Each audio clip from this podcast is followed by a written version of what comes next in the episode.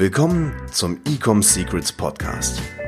Hier erfährst du, wie du mit deinem Online-Shop endlich deine Umsatzziele erreichst, ohne dabei abhängig zu sein von Amazon oder Online-Marketing-Agenturen. Wir zeigen dir, wie du deinen aktuellen Status quo durchbrichst und dabei nicht nur nachhaltig, sondern auch direkt in die Skalierung kommst. Und hier ist dein Host, Daniel Bittmann. Jede Sekunde zählt. Herzlich willkommen zu dieser neuen Folge von Ecom Secrets. Ich sitze hier in meinem Studio und nehme diese neue Podcast-Folge für dich auf an diesem regnerischen Montagmorgen. Und ich möchte heute über ein Thema sprechen, was vor allen Dingen Anfänger nicht wirklich auf dem Schirm haben. Diejenigen, die schon ein bisschen erfahrener sind oder auch die Profis, ich gehe jetzt mal davon aus, dass es relativ klar ist, dass Ladegeschwindigkeit deines Online-Shops essentiell wichtig ist. Ich habe mal nachgelesen, dass, ich bin mir nicht sicher, ob die Zahl stimmte, aber ich habe mal nachgelesen, dass bei Amazon jede Sekunde zählt im Sinne von, wenn eine, also pro Sekunde Ladegeschwindigkeit der Website von Amazon verliert Amazon eine Million Dollar in Revenue, in Umsatz. Und wo ich dich jetzt so ein bisschen sensibilisieren möchte, ist dein Online-Shop und zwar die Ladegeschwindigkeit deines Online-Shops. Ich weiß nicht, ob du sie mal gemessen hast. Es gibt verschiedene Tools. Uh, Google Insights beispielsweise oder GT Metrics, gtmetrics.com. Da solltest du mal deine Produktseite messen. Also mal die Zeit messen. Denn ähm, geh mal von dem User aus. Du klickst jetzt auf irgendeine Werbeanzeige, du bist vielleicht unterwegs, sitzt in der U-Bahn oder läufst gerade rum, ähm, hast nicht so viel Zeit und dann klickst du auf eine Werbeanzeige und es lädt und es lädt und es lädt und es lädt und nichts passiert. Und dann acht Sekunden später kommt so langsam die Website. Und das Thema ist nicht nur, dass der User dann dir natürlich abhaut, weil wer will schon so lange warten, sondern du gibst auch sehr, sehr schlechte Signale beispielsweise an Facebook, wenn du den Facebook-Pixel installiert hast. Facebook sagt, hm, ich schicke dir gerade meinen, meine guten, meine guten Besucher, wo ich weiß, die kaufen, wenn du auf Purchase optimierst zum Beispiel. Jetzt äh, hauen die aber alle ab. Die Bounce Rate ist relativ hoch. Das heißt, das Nutzerverfahren ist nicht sonderlich gut. Hm, also ich schick, ich höre jetzt mal auf, ihm die guten Traffic zu schicken, die guten Leute zu schicken und schicke ihm eher so die Leute, die halt nicht so gerne kaufen oder nicht so viel Geld ausgeben. So, und jetzt tust du dir halt in deinem Online-Shop damit gar keinen Gefallen, wenn du den Leuten keine gute Ladegeschwindigkeit anbietest, kein gutes Nutzerverhalten, ähm, weil du dann halt auch von den von Facebook schlechte schlechten Traffic bekommst. So, das erste ist, du solltest jetzt mal deine Ladegeschwindigkeit checken und unterschätzt es nicht. Wie gesagt, ähm, viele sagen, meine Werbe Werbekampagnen funktionieren nicht. Check erstmal deine Ladegeschwindigkeit. Ähm, aber wenn es zu lange ist, dann ist egal, wie gut du in Marketing bist, wenn deine Website nicht lädt, dann funktioniert das Ganze nicht. So, was kannst du jetzt konkret tun? Also erstens, check mal deine Ladegeschwindigkeit. Ich würde empfehlen gtmetrics.com. Und was du dann machst, du siehst ganz genau, was die Blocker sind. Und das erste, auf was ich immer schaue, ist, wie groß sind die Bilder? Sind die optimiert? In den meisten Fällen, ähm, also ich mache das schon immer von Haus aus mit meinem Team, aber in den meisten Fällen ist es schon das erste Problem, dass einfach die Bilder zu groß sind. Zu groß in der Dateigröße, ähm, vielleicht auch das falsche, die, das falsche Format. Also ich würde hier eher JPEG nehmen statt PNG. PNG ist relativ groß.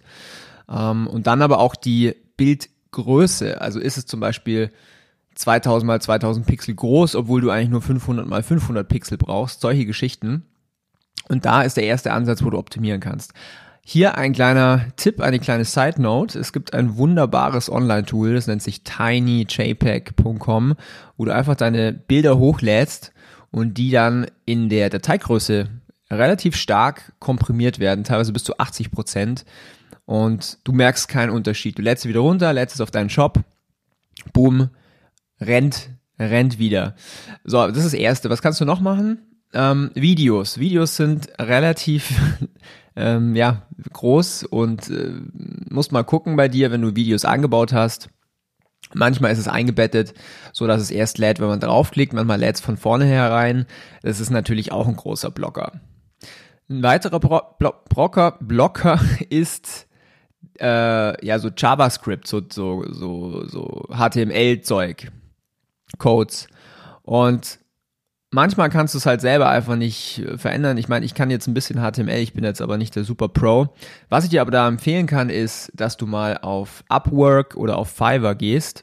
Und da gibt's ganz viele Spezialisten, die sich zum Beispiel auf Shopify spezialisiert haben. Ähm, du zahlst denen irgendwie 80 Dollar und dann machen die dir deinen Online-Shop super, super fast. Ähm, sehr, sehr gut investiertes Geld, vor allen Dingen, es kostet fast nichts und du hast so einen großen Output. Und du wirst sehen, wenn dein Online-Shop wieder schnell ist, also ich, ich peile mal an, unter vier Sekunden Ladegeschwindigkeit. Wenn du so, so einen schnellen Website-Speed hast, dann ist auch witzigerweise dein Return on Ad Spend höher. Dann ist dein Cost per Purchase niedriger. Weil einfach viel mehr Leute deine Website dann auch sehen und natürlich dann auch mehr Leute kaufen. Und du natürlich dann auch wieder mehr von dem guten Facebook-Traffic bekommst. Und das ist natürlich das Entscheidende. Du musst eine gute User Experience haben für die Leute, die auf deine Werbeanzeigen klicken und dann auf deinen Online-Shop kommen. Das war jetzt heute mal eine kürzere Folge. Für mich super basic. Ich weiß nicht, ob du für dich das auf dem Schirm hattest mit der Ladegeschwindigkeit. Das ist immer so ein, der erste Hebel, wo du ansetzen kannst, damit deine Performance besser wird.